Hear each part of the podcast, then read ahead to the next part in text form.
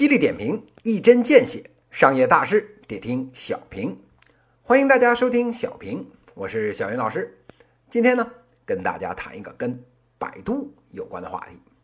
这两天呢，可能呢是快到夏天了，小云老师啊，这破电脑经常啊 CPU 过热，这动不动呢就撂挑子不干，愁的我是不要不要。您这一撂挑子，这小云彩们可就没节目听了。您说我这能不急吗？同样在这两天啊，撂挑子不干的还有啊，我们这百度的二号人物陆琪。五月十八日，百度这个扛把子李彦宏忽然啊发出内部信宣布，陆琪啊从七月开始不再担任百度的这个 COO 还有总裁了。这一时呢激起了千层浪，不仅啊。百度自己内部的小伙伴惊得下巴颏都快掉下来了。这华尔街这投资人爸爸，哎，也是啊，给吓得不轻。短短的两个交易日，百度的这个股价呢，跌幅超过了百分之十四，这市值啊，损失了快一百五十亿美元。为啥大家这反应这么大呢？那还不是因为这陆琪是小李子请来的，这市场上面有口皆碑的大能人啊。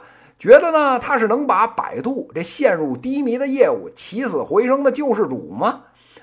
如今呢，这西天取经呢还遥遥无期，杀妖怪的主力孙猴子先撤了。您说大家能不想着分行李吗？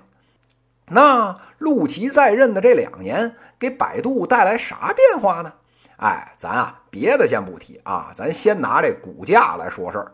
这陆琪呀，虽然不管财务，但是啊。真可谓是啊，百度的财神爷。这一七年的一月，陆琪呢空降百度以来，这股价累计的涨幅啊，接近了百分之六十，各种业绩呢也恢复了增长的这个态势。一八年第一季度这财报显示，百度这个营收呢超过了两百亿元，这净利润啊比去年增长了快三倍。您说这不服行吗？这其次啊。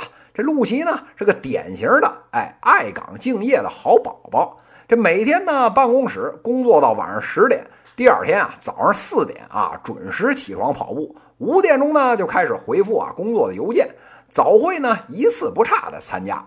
底下人啊反映问题，人家都弯着腰听。这这个人格魅力啊爆表，给这个百度呢这个死气沉沉的官僚机构哎带来了一阵新风。这基层员工呢泪流满面。就差跪着唱那个《大海航行靠舵手》了。最后啊，人家呢虽然也就待了这四百多天，但总算啊帮着百度把这个主航道还有护城河给梳理清楚了，确定了这个智能驾驶、智能生活还有 AI 平台这三大的事业群。真所谓啊，是踏实有印，是抓铁留痕。这陆琪呢总算落下点东西，不过啊自己大斧子开出来的路，自己呢不能啊领着大家走。不得啊，不生出来英雄气短的这个感慨了。那这陆琪在百度起没起作用呢？平心而论啊，小云老师觉得呢，作用啊还是起了。这陆琪呀，就是李彦宏的一把刀。这百度呢，在国内野蛮生长了这么多年，内部啊盘根错节，各种阶层呢逐渐固化，既得利益集团啊日益壮大。好不容易呢，确定了一个 AI 的方向，内部啊各种声音嘈杂。这创新层面，在外边人看啊，百度啊早就不配放在 BAT 里面，跟马云爸爸还有小马哥一块玩了。这件事儿啊，外人呢看得清楚，李彦宏夫妇啊自己看得更清楚。那要破这个局，自个儿呢来做下这个刀子，哎，不合适，那就从外国呢请来了陆琪这位神仙。这陆琪呢，专业对口，为人正派。到了百度啊，这李彦宏呢，立刻给了人家一个一人之下、万人之上的一个授权，就是啊，希望他做好这百度的这一把刀，大刀阔斧呢，在这些啊盘根错节的这些势力里面，哎，开出一条血路来，哎，正一正风气。但是啊，这改革呢进了深水区，人事权和财权又都不在自己手里。作为一个外来的和尚。您是想怎么摆平各方的利益呀？这去年年中的时候，这陆琪呢要整百度的贴吧，这呀就是直接向大权在握的总裁向海龙宣战呐。那后面这搜索业务的高管离职的消息甚嚣尘上，这不就摆明了是要逼宫吗？这明里暗里交锋的结果，这杨和尚啊究竟啊还是念不了这本地的经，哪儿来哎哪儿回去了。那百度经过这一遭，是不是能洗心革面，重新做人呢？